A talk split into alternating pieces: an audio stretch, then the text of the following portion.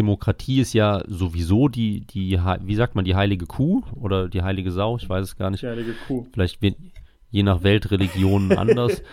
Ähm, also ich kenne nur, kenn nur die Weltreligion mit der heiligen Kuh, aber erzähl mir gerne von der mit der heiligen Sau, das klingt interessant. Achtung! Achtung! Sie hören den Podcast der Krautzone, dem reaktionärsten und libertärsten Meinungsmagazin in der Bundesrepublik Deutschland. Wenn Sie auf politisch unkorrekte Unterhaltung stehen, dann greifen Sie beim Zeitschriftenhändler im Bahnhof Ihres Vertrauens doch mal ins Regal. Mit 6,90 Euro ist der Wumms auch angemessen bepreist, also zaudern Sie nicht. Wenn Sie in Ihrem Leben einmal, ein einziges Mal etwas richtig machen wollen, dann werden Sie jetzt Leser der Krautzone und schließen am besten gleich ein Abo ab. Es lohnt sich. Vielen Dank für die Aufmerksamkeit. Gleich geht's los mit dem Podcast. Fertig.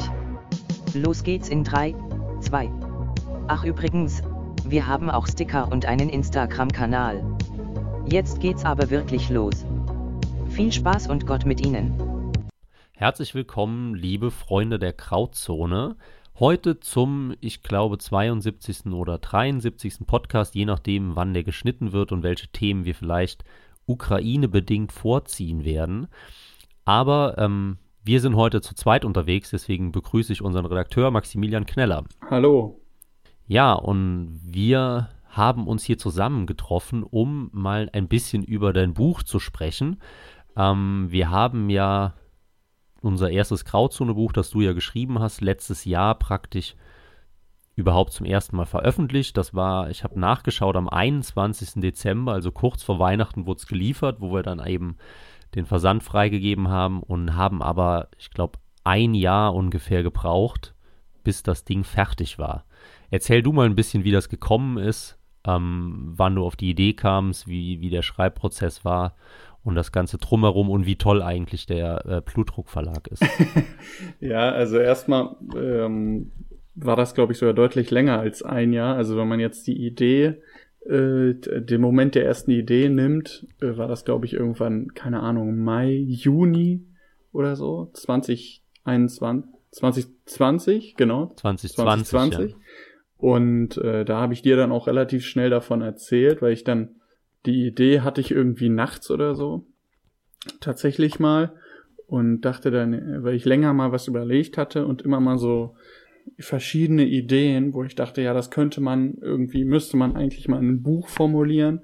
Äh, aber ich hatte nie so den, den äh, erkenntnisleitenden Gedanken sozusagen, der das Ganze zusammenführt. Ja.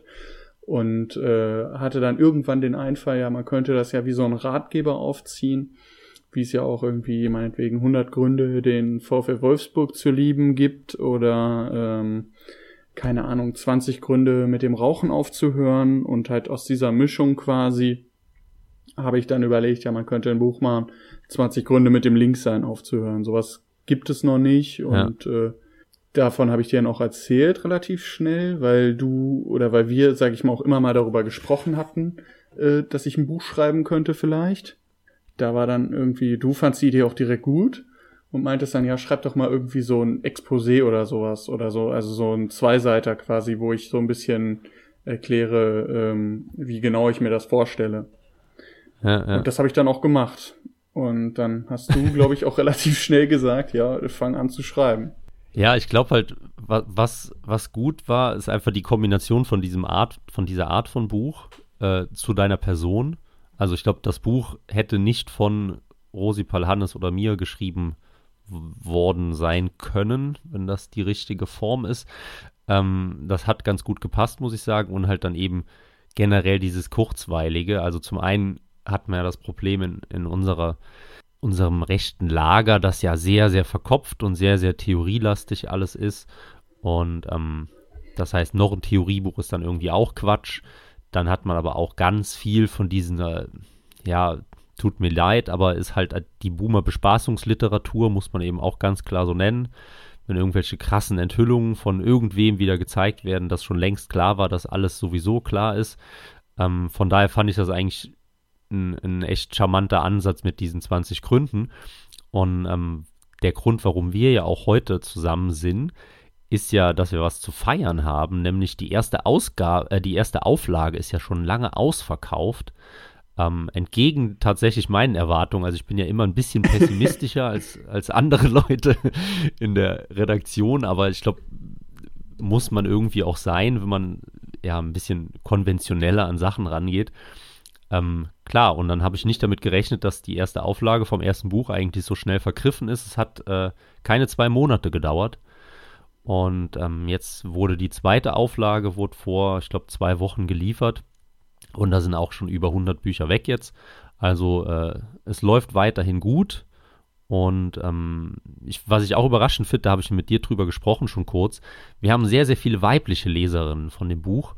Ähm, da haben wir auch ein bisschen gespottet, ob das vielleicht deinem Aussehen geschuldet ist, aber vermutlich doch eher dem Zugang der Frauen zu dieser Ratgeberlektüre war die Überlegung, oder? Was meinst du? Ja, das ist gar nicht so leicht. Also vielleicht schätzen die auch einfach mein frauenpolitisches Engagement und, und äh, lesen deswegen gerne mein Buch. auch möglich, ja. Nee, ich glaube, ähm, es, ist, äh, es kann sein, was du sagst. Äh, es kann auch irgendwie sein, dass die das äh, ihren Männern schenken. Keine Ahnung. Stimmt. Ähm, ja. Man weiß es nicht, aber es ist natürlich ein relativ aggressionsloser Ansatz. Das stimmt schon. Also ähm, während sonst halt keine Ahnung, also Akif Pirinci nennt seine Bücher irgendwie die große Verschwulung oder äh, ja, er hat ähnliche Titel, das ist natürlich dann etwas, äh, vielleicht etwas zu reißerisch für äh, ja, Frauen, die unseren Inhalten grundsätzlich offen gegenüberstehen. Und ja. da ist vielleicht dieser Charakter des Ratgebers quasi, hat eine etwas geringere Hemmschwelle oder löst eine etwas geringere Hemmschwelle aus, sagen wir es mal so. Ja. Ja, und auch inhaltlich ist es jetzt auch nicht wirklich brachial oder radikal in Anführungszeichen, sondern einfach, ja, also fast schon CDU, FDP-esk. Ja, danke. Wenn man das danke. so sagen kann. Ja, ich finde, das sollten wir rausschneiden. Ähm, du, Bitte du willst gerne. unbedingt, dass die, dass die Verkaufszahlen in den Keller gehen. ja, genau. Ja. ja, ich fische ja in der Mitte. Das ist ja ein Konzept von vielen Medien ähm, weil da nun mal die meisten Leute sitzen. Natürlich zum Leidwesen der, äh, der inhaltlichen Schärfe, aber das war bei dem Buch auf keinen Fall so. Also das war natürlich jetzt ein bisschen spöttisch formuliert. Also na, versucht die Dinge so einfach wie möglich zu begründen und, und äh, eben Leute, die sich jetzt noch nicht so lange in unserem Spektrum bewegen, äh, für ja. unsere Argumente zu öffnen. Und das habe ich eben versucht, indem ich eine gewisse Basis an Argumenten erstmal darlege und darauf aufbauend dann auch teilweise ein bisschen kompliziertere Argumente oder kompliziertere Ansätze mit einbringe. Das wurde mir auch öfter rückgemeldet, dass sie gesagt haben, ja, also ähm, so an sich ist es leicht zu lesen, haben äh, mir viele geschrieben, aber es sind auch so ein paar Punkte dabei, die äh, bisschen komplizierter sind. Und das war eigentlich auch so das, was ich versucht habe, dass man quasi ja. grundsätzlich erstmal die Leute dafür öffnet, drüber nachzudenken, dass auch Linke falsch liegen können, sage ich mal, oder dass auch Linke moralisch verwerflich handeln können. Und habe dann eben darauf aufbauend versucht, so eine, ähm, wenn man so den Linken, sage ich mal, schon so ein bisschen auf den, auf den Splitter im Auge des Linken guckt, sage ich mal, dass man dann versucht, einen Ansatz zu finden, der nachvollziehbar ist für Leute, die äh, ja jetzt vielleicht nicht jeden Mola-Band gelesen haben. aber das ist halt auch das, ja. was ich ja meine im Grunde oder der Ansatz meines Buches, dass wir viel zu oft halt so im, gerade im rechten Bereich irgendwie Bücher haben, die äh, unfassbar hochtrabend theoretisch irgendwas darlegen, äh, aber die halt die einfachen Leute nicht so richtig oder die Leute, die vielleicht man erreichen könnte, äh, die erreicht man dann damit halt nicht. Das ist so ein bisschen, wo ich ja. halt versucht habe, das Buch kann man irgendwie selber lesen, hat ein paar Argumente als Konservativer äh, bei, für sich geordnet und kann es danach einem Linken schenken und äh, der wird einfach an gewissen Stellen, so habe ich es versucht zu schreiben, wenn er das ehrlich liest, eingestehen müssen, äh, dass ich recht habe, ja, mit dem, was ich schreibe. Und, und äh, so ja. habe ich es halt versucht und das nicht, weiß ich, mich nicht moralisch oder, oder literarisch so selbst zu veredeln, dass es äh, am Ende für keinen Otto-Normalverbraucher mehr nachvollziehbar ist. Auf jeden Fall. Und das, denke ich, ist auch die große Stärke, weil es eben nicht zu viel voraussetzt, auch zusätzlich zu der einfachen, verständlichen Sprache und Argumentationslogik. Aber es holt halt eben äh, irgendwie den, wie nennen wir jetzt mal, den enttäuschten BRD-Bürger ab, der halt irgendwie in seinem Vorgarten sitzt, dem es auch vielleicht eigentlich ganz gut geht und dann geht es ihm irgendwie nicht mehr so gut, weil der Strom wird teurer oder äh, Merkel nervt ihn nach äh, 15,5 Jahren und nicht nach 10 Jahren und dann denkt er sich halt, ja, Moment, äh, was läuft hier eigentlich falsch? Und für den ist das eigentlich die Einstiegslektüre. Und ich denke, das war auch wichtig, dass wir so ein Buch als erstes rausgebracht haben, anstatt halt eben ja wieder die, die eigene Lagerbespaßung, die natürlich auch äh, seine, ihre Daseinsberechtigung hat. Nur, ähm, was weiß ich, wenn, wenn Rosipal jetzt ein Buch über Hyperborea schreibt, dann äh, ist es fraglich, ob das eine Breitenwirksamkeit entfalten kann. Ja, aber äh, woran man das auch sieht, dass das Buch eine Breitenwirksamkeit entwickelt hat, sind ja tatsächlich die Bestellungen über Amazon. Und das war ja auch ein Riesentrara ähm, das überhaupt hinzubekommen. Also jeder, der sagt, es ist voll einfach über Amazon zu verkaufen, der soll bitte sein Maul halten und sofort verschwinden.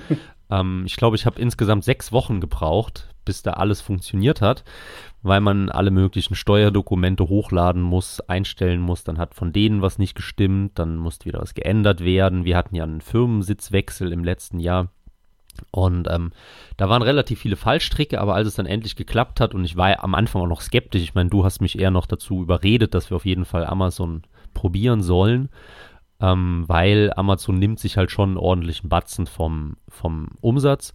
Und ähm, mittlerweile sage ich aber, es ist auf jeden Fall die richtige Entscheidung, weil regelmäßig Leute auf Amazon, die wir nicht kennen, die äh, keine Grauzone-Leser, keine Grauzone-Podcast-Hörer sind, sondern einfach irgendwelche fremden Normis, die in der Gegend rumshoppen und irgendwelche Bücher für ihren Verwandten kaufen wollen, tatsächlich dann über das Buch stolpern und das auch bestellen. Und das, äh, ja, relativ häufig. Also bin ich absolut überrascht, positiv. Und äh, dann nimmt man auch gerne die, ich glaube, 4,70 Euro krallt sich Amazon in Kauf, um halt äh, das Buch weiter zu verkaufen und weiter bekannter zu machen ähm, ich war ja auch so dafür, dass man die, äh, dass man Amazon mit aufnimmt, weil eben genau was du sagst, ja, das ist ja im Grunde, also wenn nur jedes zehnte Buch dann äh, außerhalb der Filterblase ankommt, hat sich das schon gelohnt ja. aus meiner Sicht, weil wenn wir das praktisch nur unter unseren Leuten verkaufen, ist das auch gut und ich glaube auch, dass es, sag ich mal, den eigenen Leuten oder den Leuten, die eh schon konservativ oder rechts sind, äh, sehr gut helfen kann, weil da viele Argumente nochmal geordnet sind, die man vielleicht immer so irgendwo im Äther hatte, die man sich aber nie so vergegenwärtigt hat. Und äh, aber grundsätzlich ist natürlich dann das Ziel, dass derjenige, der das gelesen hat, um sich selbst argumentativ aufzurüsten, äh, das Buch danach möglichst äh, an den Linken verschenkt. Und wenn praktisch direkt der Linke oder der was auch immer gemäßigte Normie äh, bei Amazon bestellt und das Buch sieht, dann ist es natürlich, ja, sind wir direkt bei dem Schritt, der sozusagen der letzte sein sollte und das ist dann umso besser. Ja, aber lass uns mit der Selbstbeweihräucherung aufhören, weil wir haben uns überlegt, wir wollen auch auf den Inhalt ein bisschen eingehen und du hast ja schon einige Livestreams gemacht und auch Interviews gegeben in anderen Portalen, bei anderen Formaten. Ähm, deswegen keine Lesung heute, aber wir wollen ein bisschen über die Inhalte des Buches diskutieren. Und da haben wir im Vorfeld eben überlegt, was sind die in unseren Augen fünf wichtigsten Punkte. Also wie gesagt, das Buch heißt 20 Gründe, mit dem Linksein aufzuhören. Und es ist nicht nur eben eine Argumentationshilfe, sondern eben auch eine Art Charakterisierung von Linken. Also was sind so diese typischen Felder, die die Linken beackern und die aber gar nicht so sind, wie es immer gerne dargestellt wird. Und ähm, da haben wir uns zum einen, ich würde sagen, deinen Lieblingsdichter rausgeschaut, Bertolt Brecht, den ja in der Bundesrepublik jedes Kind kennt, sei es nur mit äh, drei, vier Gedichtzeilen. Ich bin tatsächlich in der Schule immer drum rumgekommen. Ich habe keine Ahnung warum. Aber ähm, du hast Precht ein eigenes Kapitel gewid gewidmet. Sag mal, warum und vor allem, warum steht Precht in deiner, aus deiner Sicht so weit raus, dass man, dass man ihn eigens aufgreifen muss, um ja Linke zu charakterisieren oder zu entlarven? Ja, also bei Brecht ist es so, dass der ähm, relativ äh, ja, in der, in der Rezeption der durch, ähm, also ich hatte ihn im Literaturstudium, fangen wir so an. Ich hatte ihn im Literaturstudium das erste Mal intensiver. Ich kannte ihn natürlich vorher, weil man ihn irgendwie, so wie man Adorno auch irgendwie kennt ähm, und vielleicht nicht genau weiß, was der jetzt gemacht hat, aber man kennt Brecht, so wie du es gesagt hast. Ähm, und wenn man nur irgendwie mal den Deutschlehrer mit Tränen in den Augen äh, hat äh, irgendwie ein Kindergedicht von Brecht zitieren hören, wo es um Armut und Reichtum und sonst was geht äh, kennt man Brecht. Der Punkt ist nur, die Rezeption von Brecht, und das war mir gar nicht so klar, das ist mir erst im Studium klar geworden, weil äh, ich Literaturwissenschaft im Nebenfach hatte. Und da hatte ich tatsächlich ein eigenes Modul über Brecht. Und ich hatte noch irgendeine andere Veranstaltung, wo es auch um, äh, wo es um Exilliteratur ging also auch Brecht unter anderem, auch Feuchtwanger und, und alles Mögliche, aber eben auch Brecht. Und da war eben Brecht immer der Säulenheilige, derjenige, der äh, gegen den Nationalsozialismus ganz toll argumentiert hat und, und äh, der so eine tolle antifaschistische Haltung hatte und so weiter und so fort. Und ich habe das eben immer so, ich sag mal, wie das alles, was man so im Studium erlebt oder vieles, mh, einfach zur Kenntnis genommen und quasi weggepuffert. Und äh, irgendwann war aber tatsächlich mal äh, dann Uwe Kolbe bei uns Thema, der selbst DDR-Schriftsteller ist oder war in der in der in der äh, ehemaligen DDR äh, ja mittlerweile und äh, war er Schriftsteller und war auch lange Sozialist und hatte auch Brecht lange als Vorbild. Und er hat sozusagen aus Perspektive ein, eines äh, Schriftstellers, der Brecht auswendig kennt, seine Biografie auswendig kennt, hat er dann quasi irgendwann gesagt, ähm, dargelegt, warum äh, Brecht eben nicht der Held ist, für den ihn alle halten. Und das hat er in, dem, in der Biografie über Brecht äh, Rollenspiel eines Dichters, heißt das, äh, heißt die Biografie, äh, dargelegt und die hatten wir im Studium. Und äh, ich habe die Literatur im Studium immer nur so viel gelesen, wie es sein musste, äh, um die um die Studien- und Prüfungsleistungen äh, vernünftig zu bestehen. Und äh, gerade Literatur, weil ich das sowieso nur als Nebenfach hatte, um äh, Politik im Hauptfach studieren zu können und äh, möglichst wenig vom Nebenfach genervt zu werden. Ähm, war es aber so, dass ich dieses Buch von Uwe Kolbe tatsächlich dann gelesen und auch äh, wirklich äh, gelesen habe und wirklich positiv überrascht war, weil er äh, eben ganz viele Dinge schreibt, die mir vorher gar nicht so klar waren. Und er war dann bei uns auch tatsächlich zu Gast in, äh, in dem Seminar. Und das war wirklich ein denkwürdiger äh, Tag, weil äh, es ja sonst immer so ist, in solchen Seminaren sind sich alle irgendwie mehr oder weniger einig. Und da hätte, hättest du halt erleben müssen, wie das war, als da so ein Hörsaal voller linker Literatur- und Politikstudenten äh, und quasi zwei Dozenten, die auch eher so, so die, aus der neomarxistischen Richtung kommen, sage ich mal, also eben typische Unidozenten, ähm, und eben Uwe Kolbe saßen. Und Uwe Kolbe hat dann eben gewisse Sachen über Brecht erzählt und die haben dem dort versammelten Auditorium überhaupt nicht gefallen.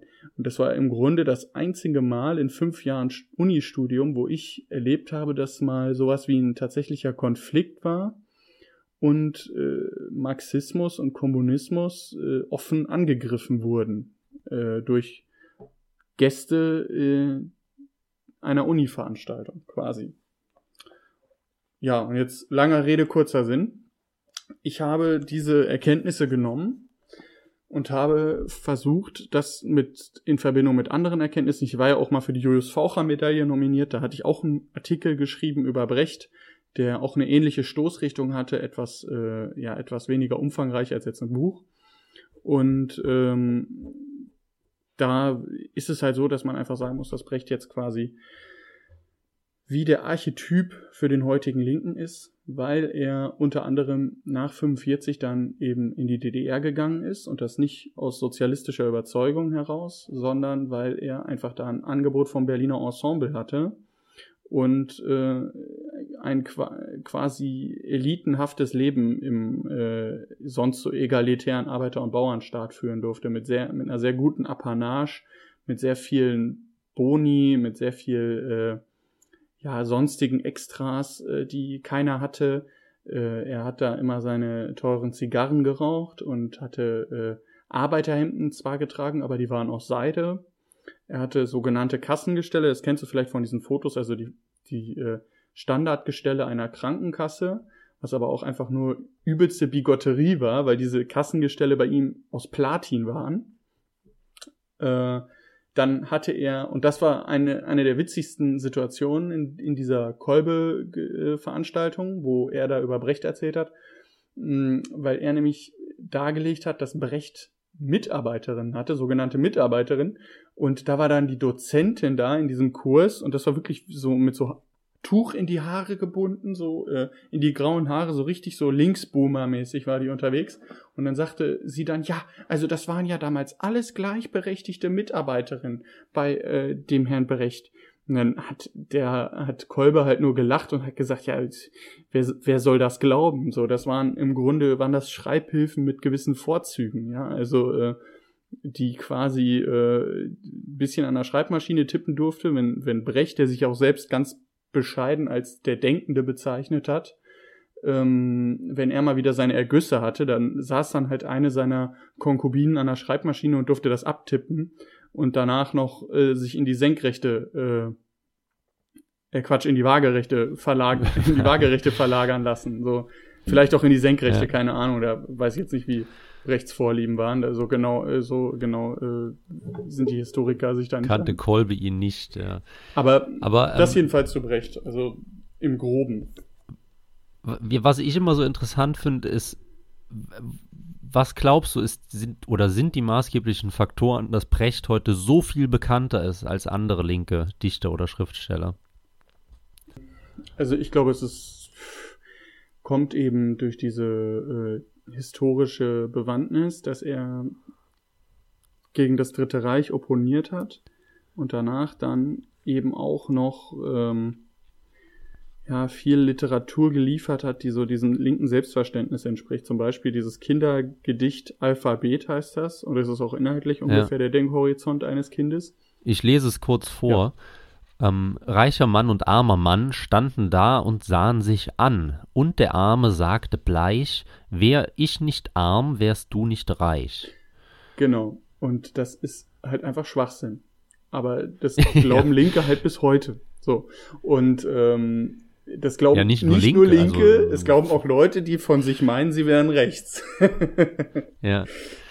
Nein. Ja, eigentlich jeder so, ne? Also der, der Normie ja genauso. Das ist ja ein erschreckendes, er, erschreckender Stand. Ich meine, es gibt ja spätestens seit, seit Ricardo und Adam Smith als, als bedeutende Ökonomen, weiß man ja eigentlich, dass das so mit dieser Verteilung nicht mehr so ganz funktioniert, durch halt diese, die Vorteile, zum Beispiel beim Handel, jetzt im internationalen Sinne, aber auch im, äh, im nationalen Sinne. Das heißt, wenn jemand reicher wird, heißt das nicht, dass er das Geld jemand anderem wegnimmt. Achtung, ganz wichtig, liebe Hörer, falls das jemand noch glaubt, das stimmt nicht. Und das ist, kann man sogar historisch überall beweisen, in jedem Land. Also sobald eine, eine Oberschicht entsteht oder eine gehobene Mittelschicht entsteht, die immer wohlhabender wird, ziehen diese Leute automatisch auch die armen Leute mit und irgendwann geht es tatsächlich allen besser. Und dass diese Reichen den Armen was wegnehmen, ist halt so eine typische linke Lebenslüge, die äh, Precht ja offensichtlich auch propagiert hat. Ja, die ja auch immer aufs Globale angewendet wird. Also es ist ja auch so eine typische Geschichte, dass man ja, sagt, stimmt. ach ja, wir sind hier nur so reich, weil wir die afrikanischen Länder ausbeuten. ist ja auch immer so. Ja, äh, genau. Ist ja auch Schwachsinn. Und ähm, der Punkt ist einfach, der dahinter steckt, dass ähm, man darauf dann im Grunde genommen so die Subversion äh, begründet, mit der man fortlaufend alles Gewachsene äh, untergraben will. Und da hat Brecht halt sehr viel Anschauungsmaterial geliefert. Hm. Was man zu Brecht auch sagen muss, ist, dass er ja dieses, äh, die Maßnahme geschrieben hat. Ähm, da gibt's auch einen sehr guten Kaplackenband. Äh, ist, der ist neu, ne? Habe ich irgendwo gesehen. Rechtsmaßnahme und die AfD heißt der. Und ja, ja. Äh, da wird auch, wird sozusagen Bezug genommen auch auf diese Maßnahme, in die, auf die ich auch Bezug nehme im Buch. Äh, Brechts Maßnahme ist nämlich ein Stück, das handelt äh, von jungen Offizierskadetten, von denen einer, äh, ich will es jetzt nicht falsch erzählen, aber es ist jetzt ganz grob, äh, einer der, der revolutionären Sache quasi nicht äh, treu genug dient, beziehungsweise nicht mit genug Schärfe dient. Also es ist kein Verräter und es ist kein äh, Gegner, sondern es ist ein Kommunist, der aber nicht äh, mit der genügenden Schärfe bei der Sache ist. Und dann soll er quasi aus sich heraus erkennen, äh, dass er äh, ein sozusagen Sand im Getriebe der Revolution ist und deswegen um seine Erschießung bitten. Und das ist quasi äh, kann man sagen, die intellektuelle Rechtfertigung für den Stalinismus. Und war auch damals übrigens schon äh, tatsächlich sogar ein Skandal, eins seiner Skandalstücke. Heute spricht da kein Mensch mehr drüber, äh, weil man im Grunde auch die ganze, die Massenästhetik sozusagen, das, das, äh, das Individuum negierende, äh, was in diesem Stück steckt, das wäre auch eins zu eins, äh, unter anderen Vorzeichen hätte man das äh, im Nationalsozialismus verwenden können. Ja, und, und er sieht sich aber trotzdem als den großen antifaschistischen Autor. Und das ist halt, das zeigt halt auch perfekt die linke Doppelmoral auf. Also das ist so, also ist einer dieser Punkte, wo wo Brecht äh, nicht nur in seiner Hybris äh, sich immer für für ähm, den großen Vorkämpfer des Antifaschismus zu halten, äh, sich selbst widerlegt, sondern auch intellektuell einfach äh, ja, quasi einen absoluten Logikbruch hat in seinem Werk. Ja.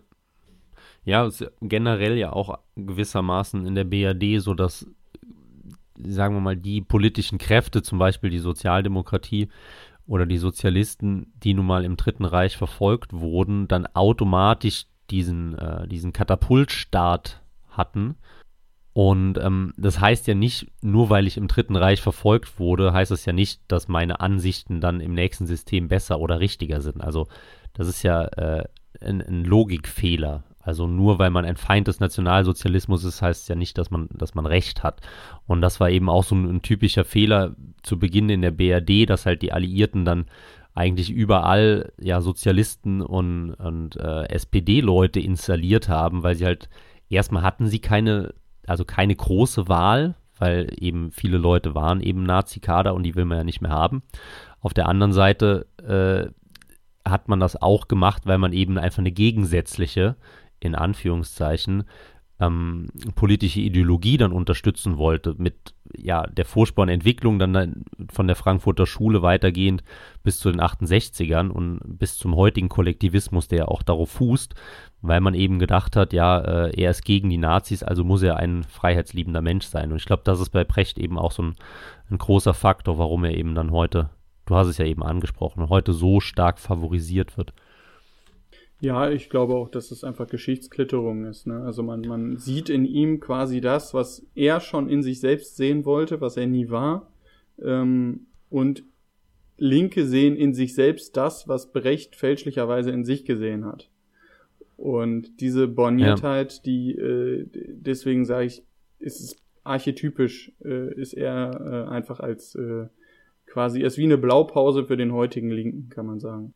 Ja, und ich glaube, das ist ein wichtiger Punkt, weil ich glaube, Linke sind für sowas sehr, sehr anfällig. Also diese, diese Projekt, diese, ähm, diese übertriebenen über, oder vereinfachten Projektionen, also dass man halt den Held der Arbeiterklasse da sieht und wow, der ist so toll und ich wäre gerne so wie er, also so sehr kindisches Denken. Ähm, wenn man jetzt zum Beispiel die Rechte anschaut, also ich schätze zum Beispiel Ernst von Salomon sehr als Autor, aber ich würde mich jetzt nicht dahinstellen und sagen, oh, ich wäre so gerne wie Ernst von Salomon und würde äh, in, in den Ostgebieten putschen oder so. Das ist, also klar kann man, kann man das machen, sich das so vorstellen und sich das wünschen, aber ich glaube, das machen sehr, sehr, sehr wenige Leute, weil man doch irgendwie noch einen gewissen Realitätsbezug hat und halt sagt und, und mit, einer, mit einer Differenziertheit an die historische Person Salomon rangeht, sagt, okay, der hat das gemacht, das war toll, der hat das gemacht, das war nicht so toll, der ist ein begnadeter Autor, der kann schön schildern und dann ist das erstmal gut so, wenn man sich das anschaut. Aber dann muss ich nicht so diese, diese aufgeladene Beziehung dazu entwickeln, was ja übrigens von dir auch in dem äh, Che Guevara-Kapitel genauso besprochen wird. Also dass praktisch diese Ikonen der Linken über die Jahrzehnte immer weiter aufgebaut werden und dann eben so eine, so eine positive Projektionsfläche für die, für die Sehnsüchte der, der Anfang 20-jährigen Literaturstudenten bilden. Achtung, Achtung, es folgt eine wichtige Werbeunterbrechung. Kennen Sie die Grauzone? Offensichtlich ja, denn Sie hören unseren Podcast. Aber da gibt es noch viel mehr. Alle zwei Monate erscheint am Bahnhofskiosk Ihres Vertrauens ein Magazin, das auf 76 Seiten so heteronormativ daherkommt, dass Ihnen beim Lesen die Beinhaare jucken. Wenn es Ihnen am Bahnhof nicht bunt genug ist, dann abonnieren Sie doch am besten gleich die Grauzone. Der Postbote quetscht Ihnen dann unser schönes Heft direkt in den Briefkasten. Für schlappe 39,90 Euro macht er das sogar sechsmal im Jahr. Also los! Zweimal Rundfunkbeitrag verweigern und Grauzone abonnieren. Jetzt geht es weiter mit dem Programm. Ja, genau. Ja, das ist äh, im Grunde auch so dieses äh, linke Menschenbild, was sich irgendwie nach äh, Helden sehnt und nach nach äh, ja nach so einer nach Sehnsuchtspunkten quasi, weil man immer ja. die die mit der Moderne oder mit der mit dem was man für die Moderne hält oder für Kapit mit dem was man für Kapitalismus hält auf Kriegsfuß ist und meint, oh, es könnte eine viel gerechtere, freiere, bessere Gesellschaft geben und die erreichen wir irgendwie mit Kriegsverbrechern wie Che Guevara oder mit äh, narzisstischen ähm, Selbstdarstellern wie Bertolt Brecht. So. Und dann ja. interpretieren wir in die einfach alles rein, was wir selber gerne wären und äh, was wir gerne hätten. Ja, und was dann auch dazu kommt, das in anderen Kapiteln erwähnst du das auch nochmal, dass eben ähm, ja, Linke haben ja ein teleologisches Weltbild, also ein zielgerichtetes Weltbild. Das heißt, alles endet ja in der äh, ja, der, der sozialistischen Weltrevolution, wenn halt dann der Kommunismus eingeführt wird. Und wenn man von so einem Weltbild ausgeht, dass praktisch alles zielgerichtet sich in diese, äh, in diese Schiene entwickeln muss, dann wird man halt irgendwann frustriert, wenn das nicht eintritt. Und ich meine, wir als Rechte sind ja eher Reaktionäre zum einen, jetzt im politischen Sinne, sondern aber auch, dass wir wirklich reagieren auf die Dummheiten, die sich die Linken wieder einfallen lassen und dadurch zum einen noch einen, ja, einen viel bodenständigeren, manchmal auch eben Zynismus entwickeln lassen, ähm, weil wir eben unzufrieden mit was sind. Aber das heißt halt nicht, dass man so verbissen zu irgendeinem ideologischen Ziel hinfiebert und genau das jetzt haben will. Und ich glaube, wenn man äh, so tickt, wie halt eben viele Linke ticken, dann braucht man auch eben diese, diese Heldenfiguren, weil man sonst überhaupt nicht mit der harten Realität klarkommt, dass man doch irgendwie ein iPhone in der Tasche hat. Ja, also ich glaube auch, dass, dass äh, bei uns ist das halt einfach so, dass wir zynische Arschlöcher sind, wie du völlig richtig sagst. ja. Und ähm, dass ich jetzt auch einfach nicht glaube, also ich glaube an gewisse Dinge auch einfach nicht. Ich glaube nicht, also sagen wir mal, selbst unterstellt, ich würde jetzt an den menschengemachten Klimawandel glauben, würde ich nicht glauben, dass unsere Gesellschaft mit unseren Politikern und unseren Eliten, die wir uns an die Spitze wählen, äh, dazu in der Lage wäre, das aufzuhalten weil wir einfach viel zu ja. degeneriert und dekadent sind und ähm, abergläubisch und ähm, was sonst nicht alles, ja. Und, und das ist einfach so diese, dieses äh, skeptische Menschenbild, das führt dann einfach dazu, dass man aber den Ist-Zustand wesentlich entspannter betrachten kann als ein mhm. Linker, der permanent nur überlegt, wie er jetzt die Weltrevolution anzetteln kann und endlich Deutschland äh, in zur, äh, weiß ich nicht, grünen äh, Sozialistenrepublik umgestalten kann.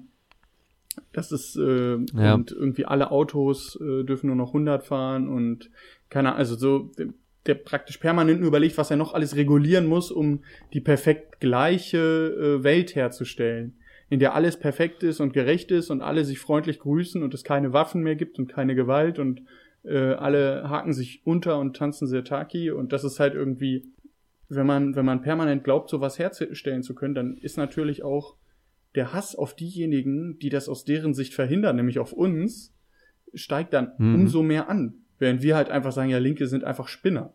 Ja, oder, oder sind weltfremd. Ja. Oder was auch immer. Ja, ja. Und was Linke auch sind, und das ist nämlich der Titel eines weiteren Kapitels, das wir uns vorher überlegt haben, was wir unbedingt ansprechen müssen. Linke sind nämlich begrenzt demokratiefähig. Ähm, erzähl mal, wie du das gemeint hast. Also ich meine, Demokratie ist ja sowieso die, die, wie sagt man, die heilige Kuh oder die heilige Sau, ich weiß es gar nicht. Die heilige Kuh. Vielleicht je nach Weltreligion anders. Ähm, also ich kenne nur, kenn nur die Weltreligion mit der heiligen Kuh, aber erzähl mir gerne von der mit der heiligen Sau, das klingt interessant. naja, und die äh, Demokratie, die heilige Kuh des Westens sowieso und Linke sind ja oder geben sich ja zumindest als die ultimativen Überdemokraten, wo sowieso alles perfekt abgestimmt werden muss, wo man den super tollen Minderheitenschutz hat, wo ähm, ja demokratische Spielregeln eingehalten werden, wohingegen ja angeblich die Rechten immer die Demokratie abschaffen, beschädigen, umreformieren etc. wollen. Also wie kommst du zu dem Schluss in dem Kapitel, dass Linke nur begrenzt demokratiefähig sind? Also ich hole ja auch da ein bisschen weiter aus, das versuche ich jetzt hier zu unterlassen. Äh, ich nehme aber mal ein Beispiel.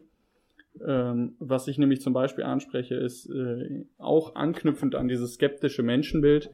Äh, was heißt eigentlich überhaupt Freiheit? So, und Freiheit ist eben aus rechter Sicht immer die Freiheit von, also die Freiheit von äh, schwachsinnigen Tempolimits, die Freiheit von äh, zu hohen staatlichen Abgaben, äh, die Freiheit von Arschlöchern, die mir irgendwie vorschreiben wollen, wie mein Vorgarten auszusehen hat und so weiter und so fort das ist, sind die Freiheiten von, die Freiheiten zu sind die, die die Linken favorisieren. Das ist irgendwie die Freiheit dazu, dass ähm, ich kostenlos den Nahverkehr nutzen kann, dass ich kostenlos mein Kind in die Kita stecken kann, dass ähm, die Freiheit, äh, weiß nicht, also es gibt beispielsweise einen bedingungslosen Grundeinkommen, wo man dann irgendwie sagt, jeder sollte einfach 1500 Euro kriegen, damit er persönlich frei ist. So. Ähm, wo man halt schon merkt, okay, das müssen dann auch andere finanzieren, wäre jetzt unser erster Einwand. Weil so ein irgendwas, was der Staat kostenlos macht, wird ja dadurch nicht kostenlos, sondern es bezahlt dann eben nur wer anders. So.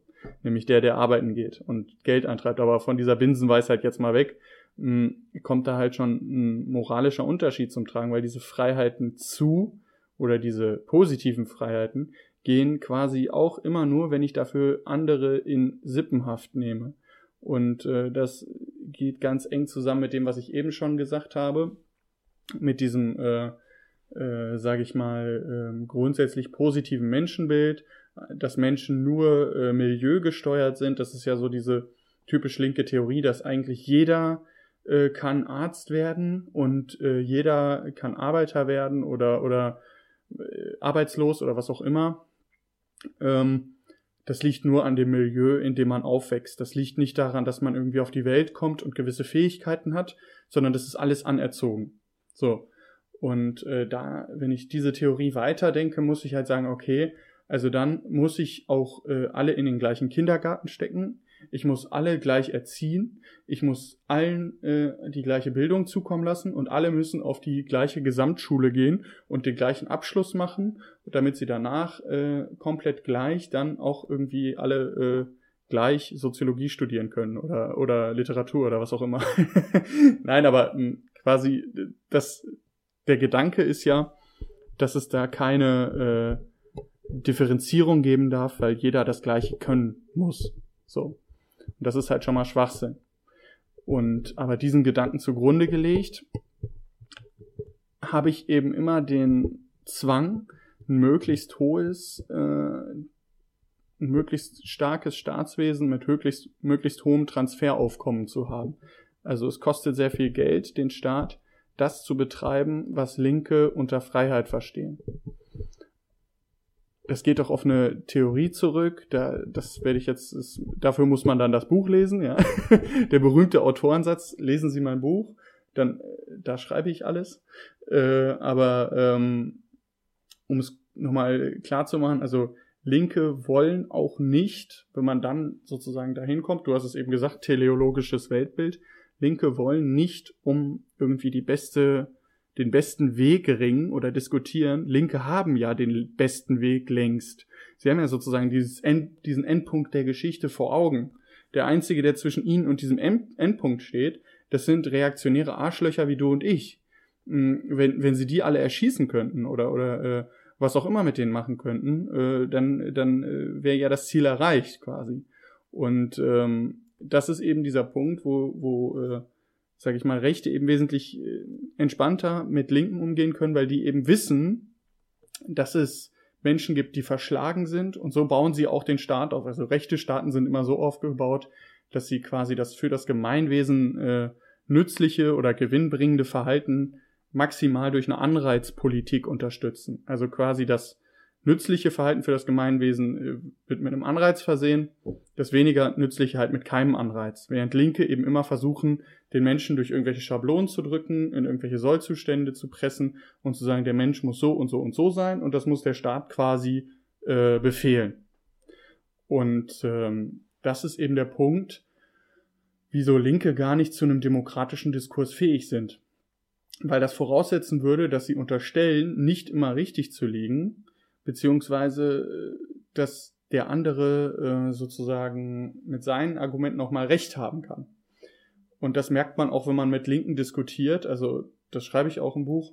Man wird es ja nie erleben, dass irgendwie ein SPD, äh, dass ein Linker gegenüber einem SPDler sagt, ja, ja, ja, ich bin zwar in der Linkspartei, aber äh, hier, keine Ahnung, das mit dem SED-Vermögen, das war ja alles ein Missverständnis und äh, ähm, irgendwie, ich bin ja kein äh, Mega-Kommunist, sondern ich bin ja nur äh, Sozialist oder nur äh, für soziale Gerechtigkeit oder so. Und deswegen bin ich bei der Linken, weil ich irgendwie gegen die Agenda 2010 war oder so. So rechtfertigt sich ja kein Linker gegenüber einem, in Anführungsstrichen, rechteren oder mittigeren Linken. Das gibt es eigentlich nur in die andere Richtung. Also es gibt nur SPDler, die sich für die moralische Verwerflichkeit rechtfertigen, warum sie nicht bei den Grünen oder bei den Linken sind.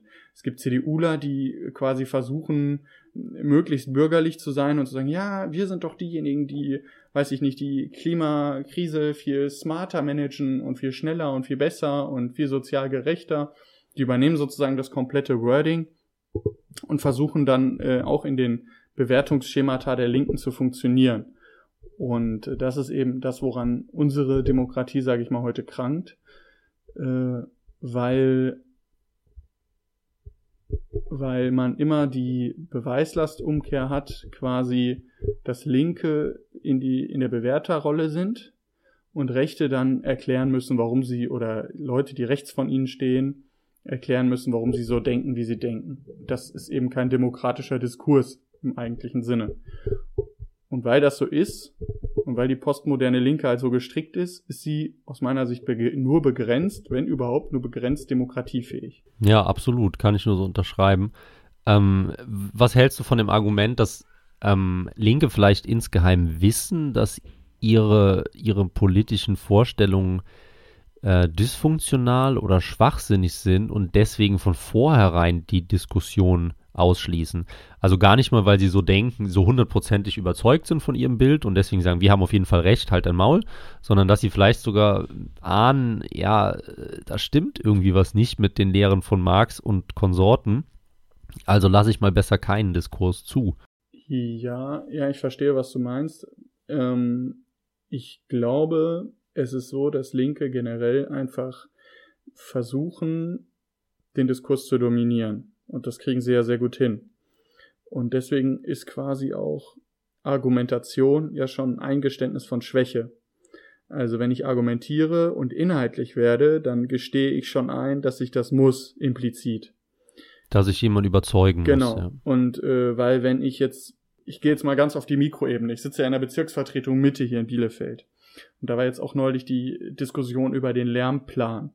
Und äh, Forscher sind sich halt absolut einig, dass äh, beim Autolärm Tempo 30 oder Tempo 50 keinen Unterschied macht, weil äh, es darauf ankommt, ob ich Tempo 30 im dritten oder zweiten Gang fahre und Tempo 40 im vierten oder dritten Gang. Und diese Unter- oder Übertourigkeit, die hat viel mehr Einfluss auf die Lautstärke, als jetzt 30 oder 50 zu fahren. Das sind nur laut Messung nur ein bis zwei Dezibel, die das Unterschied macht ähm, im Hauptver in Hauptverkehrszeit sogar noch weniger. Also es ist jetzt so ein richtiges Detail. Nur ähm, wenn ich das jetzt in dieser Bezirksvertretung beispielsweise zum Lärmplan sage, dann merkst du auch, wie so dieses Team Trust the Science, was ja immer Linke vor sich herschieben, oh ja, vertraute Wissenschaft, wie, wie, wie die dann auch das einfach wegignorieren, ja. Es ist, interessiert sie halt einfach nicht, ähm, weil es halt ihrem Weltbild widerspricht. Und es geht halt einfach nur darum, Autos aus der Innenstadt zu verdrängen. Und ob das Argument meinetwegen ist, äh, da ist eine Kita, deswegen ist da 30, oder das Argument ist, oh, da sind Anwohner und das ist denen zu laut, deswegen muss da 30 gefahren werden ist denen scheißegal. Die wollen halt nur einfach das Ergebnis, nämlich dass die Autos weg sind. Und ähm, das ist eben so typisch links. Und da für diese, also ist jetzt ein Beispiel, davon gibt es halt 400 Beispiele. Da geht's nicht, da geht's um gefühlte Wahrheiten oder um, ja, die es vielleicht bei, bei uns genauso gibt. Ja, das ist halt dann einfach eine weltanschauliche Frage, die sich aber hinter einer äh, pseudowissenschaftlichen Fassade verbirgt. Ja, auf jeden Fall kann ich nur zustimmen. Ähm, ich würde sagen, wir kommen zum dritten und letzten Punkt, den wir uns vorgeknöpft haben heute. Ähm, und zwar das sechste Kapitel, Linke sind Pazifisten, nur nicht in der Regierung. Ähm, ich glaube, viele Leute, die uns jetzt hören, die wissen ja, dass da irgendwie so ein komischer Vorfall war vor ungefähr, wann war das, 20 Jahren, als äh, Gerhard Schröder und Joschka Fischer nicht so einverstanden mit Serbien waren und da was unterschrieben haben. Ähm, zum damaligen Entsetzen der, der Grünen und der Roten, die ja gesagt haben, wir sind dezidiert eine Friedenspartei. Ähm, aber in dem Kapitel gehst du halt nochmal darauf ein, dass das irgendwie alles so gar nicht stimmt, dass die Linken vielleicht nicht die Pazifisten sind, die sie immer darstellen und die sie eben vor allem in der Oppositionsrolle immer vorgeben. Erzähl mal ein bisschen. Ja, also ich führe da auch wieder diverse Beispiele an. Es ist natürlich so, äh, bei der Außenpolitik muss man wissen, das sieht man auch jetzt wieder gut an der Ukraine und keine Sorge, ich werde das Thema jetzt nicht ausführen, aber man, man sieht. Wer ist denn schuld? Man, ja, genau, äh, man, man sieht es sehr gut an der Ukraine. Ähm, da gibt es eben Standpunkte und Interessen und für diese Interessen lassen sich dann Argumente finden. So. Und da passieren dann auch mitunter Verbrechen, wenn es zu kriegerischen Handlungen kommt, wenn eben eine der beiden Parteien, und das muss man so ganz platt sagen, wenn eine Partei den Eindruck hat, ihre Interessen sind quasi nicht mehr gewahrt im Ist-Zustand und äh, oder können auch nicht durch Verhandlungen hergestellt werden. Sie müssen dem durch eine kriegerische Handlung Nachdruck verleihen. Hm. Ich hatte ähm, Außenpolitik auch im Studium und da war auch häufig, sage ich mal, also da gibt es zum Beispiel die Theorie des klassischen Realismus und der besagt im Grunde, dass Staaten so wie die ersten Menschen aufeinandertreffen. Äh, nichts ist geregelt und alles, was geregelt ist, ja. das wird quasi durch so äh, mh, Abkommen äh, dann ausgemacht, ja. Also dass man irgendwie sagt, okay, man handelt jetzt miteinander und dafür haut man sich nicht mehr die Keule auf den Kopf und so weiter.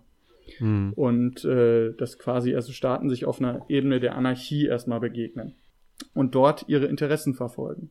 Und wenn ich das zugrunde lege, dann muss ich eben sagen, dass wenn ich als Linker an der Macht bin, der ja immer meint, man könnte irgendwie äh, mit allen Staaten auf Augenhöhe in eine Richtung marschieren und, und äh, es gäbe da sozusagen diesen ein Modus, der dazu führt, äh, dass alle gleichermaßen bedacht sind und es alle für alle gleichermaßen fair ist, vielleicht auch alle die gleiche Währung haben und so weiter und so fort. Äh, dieser, dieser Modus, mh, der lässt sich dann eben in der Realpolitik nicht finden, weil es da mhm. eben Konfliktparteien gibt, wie man jetzt sieht bei Ukraine-Russland, was eben einfach das offensichtlichste Beispiel ist. Und diese Konflikte prallen dann aufeinander und, und äh, werden dann in irgendeiner Weise ausgetragen. Würdest du, würdest du sagen, dass, dass das gerade in der internationalen Politik uns einfach sehr deutlich auffällt, weil die vielleicht, du hast eben anarchistischer oder ungezügelter gesagt, weil eben, ich sag mal, die, die linken Denkfiguren, die nicht funktionieren, innerhalb der Gesellschaft fällt das ja gar nicht so auf, weil das ja alles massiv verzerrt ist mit einem großen Staatsapparat, wohingegen ja international eben viel urtümlicher einfach Interessen verfolgt werden. Glaubst du, das ist ein Punkt? Also ich glaube, dass ja, das glaube ich auch, aber ich glaube vor allem eben, dass Linke ähm, im, innerhalb eines Staates äh, können sie natürlich einfach sagen, wir machen da jetzt eine 30er-Zone, ob das Einfluss auf den Lärm hat oder nicht. Wir behaupten das einfach. Äh, mhm. Auf der internationalen Ebene hat man ja immer einen Gegenpart, der reagiert auf das, was man tut, der gleichberechtigt ist. An dem man dann eben sieht, ja. dass, äh, okay, äh, da scheint irgendwas nicht zu stimmen oder äh, das funktioniert nicht so, wie sich das Annalena Baerbock mit ihrer feministischen Außenpolitik gedacht hat. Während ja, ja. jetzt natürlich jemand wie Heiko Maas äh, relativ unbehelligt äh, dreieinhalb Jahre durch die Gegend touren konnte und Hände schütteln konnte und Geldkoffer verteilen konnte, hat jetzt Annalena Baerbock muss, wird jetzt eben aus ihrem äh, Politikplanspiel der 10b äh, rausgezogen und muss jetzt plötzlich richtige Politik machen. Ähm, ja. Und das ist natürlich ärgerlich für sie, weil sie hatte sich das sicher anders vorgestellt und dachte, äh, das wäre jetzt der perfekte Posten, auf dem Heiko Maas schon äh, seine Mittelmäßigkeit äh, fantastisch äh, kaschieren konnte. Warum soll das nicht auch ihr gelingen? Deswegen ist, das, ist ja. sie jetzt auf jeden Fall die größte Verliererin in, in dem ganzen äh, aktuellen Konflikt. Mhm, man, ja, auf jeden Fall. Wenn man aus bundesrepublikanischer Perspektive guckt.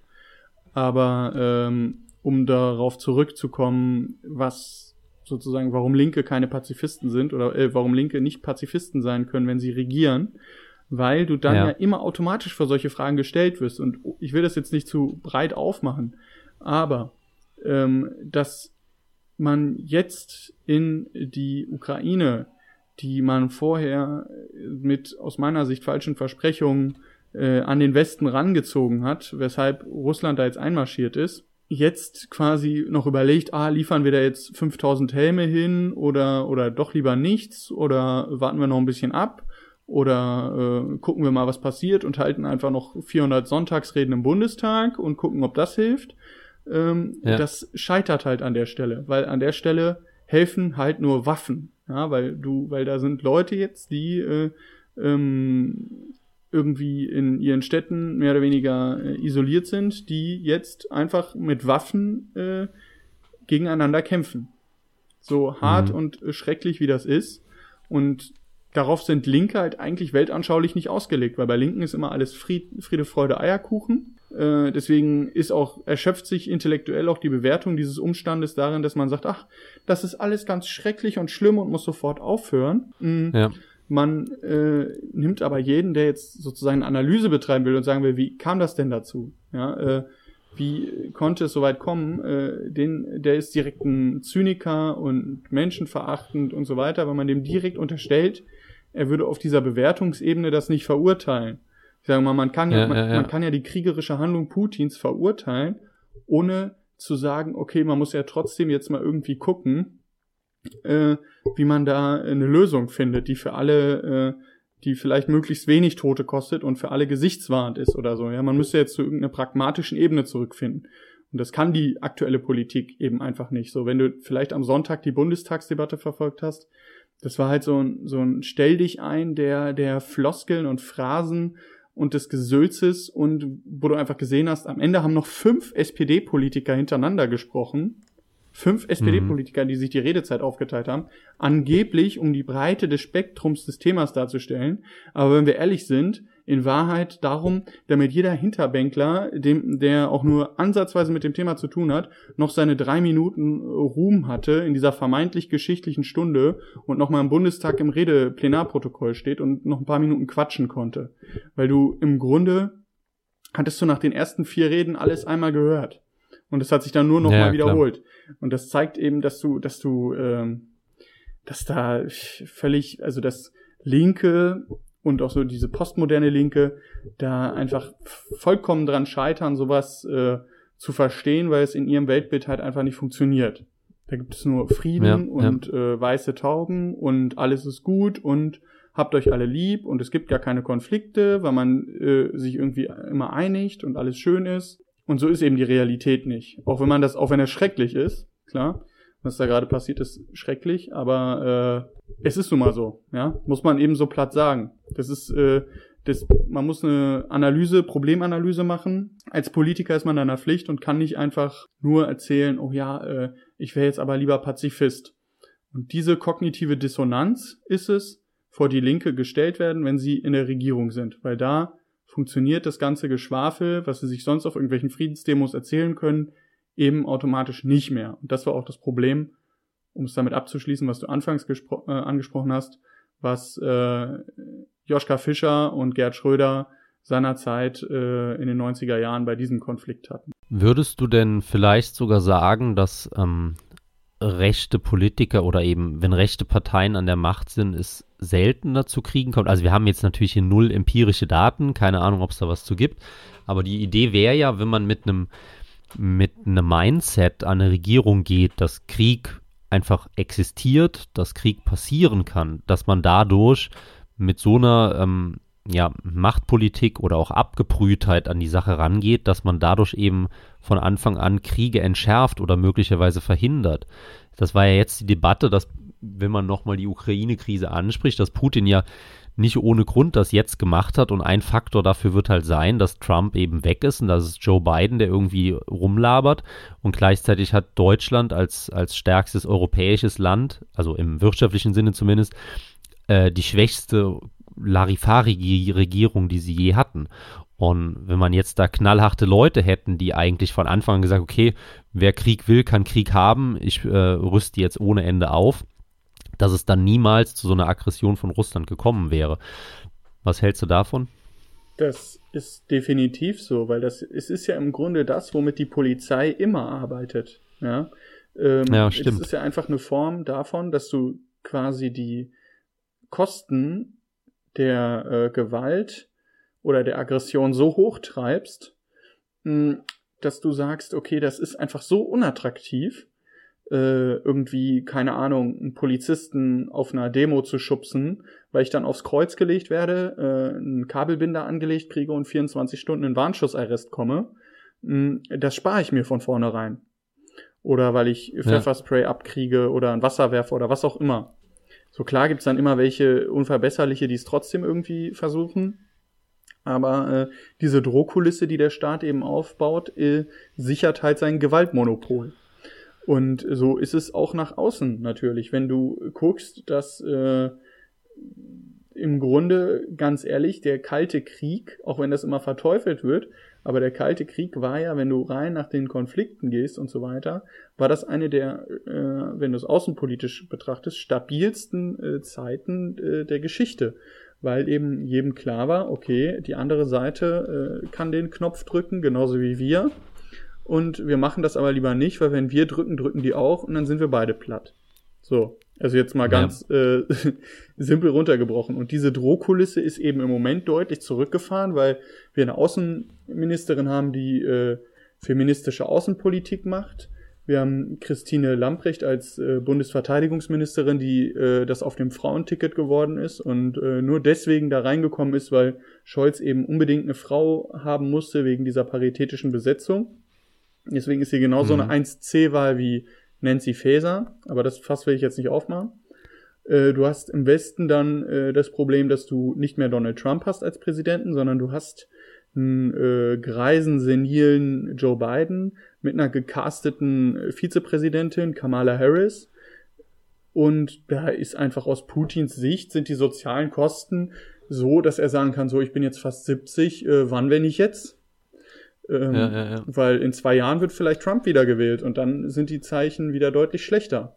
Und das ist eben eine Sache und die müssen auch Linke eingestehen. Wäre Trump jetzt Präsident, sage ich ganz ehrlich, und das wurde jetzt schon öfter gesagt, dann wäre das nicht passiert. Ganz einfach, weil die Drohkulisse durch Trump einfach viel größer ist. Putin weiß, dass Trump genauso wie er kein Problem damit hat, seine Interessen da durchzusetzen.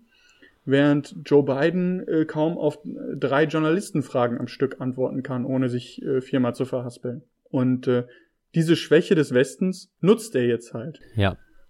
Aber Thema Ukraine und Russland kommt entweder im nächsten Podcast oder im vorherigen, je nachdem, wie wir schneiden. Wir haben jetzt aber fast die Stunde erreicht und ich sage vielen Dank an dich, lieber Edelfeder-Autor Maximilian Kneller. Und ihr, liebe Leute, wollt natürlich noch wissen, wo ihr das Buch bestellen könnt. Das gibt es nämlich auf shop.kraut-zone.de. Solltet ihr mittlerweile kennen, ist unsere normale Shop-Homepage. Ähm, da haben wir nämlich am meisten davon, wenn ihr da das Buch bestellt. Ansonsten, wir haben es eben angesprochen, greift sich Amazon oder der Buchhandel oder wer auch immer ein paar Prozente ab. Deswegen schaut mal rein, bestellt das Buch. Deswegen abschließend nochmal Danke an dich, Maximilian Kneller, und danke an die Zuhörer, die jetzt noch dabei sind. Und wir hören uns dann im nächsten Podcast wieder. Ciao, ciao. Tschüss. Liebe Zuhörer, schön, dass Sie auch diesmal reingeschaltet haben. Vielleicht war das Ihr erster Kontakt mit der Krautzone, Deutschlands reaktionärstem, libertärstem und hetero-familienfreundlichsten Meinungsmagazin. Uns geht es um mehr als ein paar Likes oder Klicks. Uns geht es um Sie.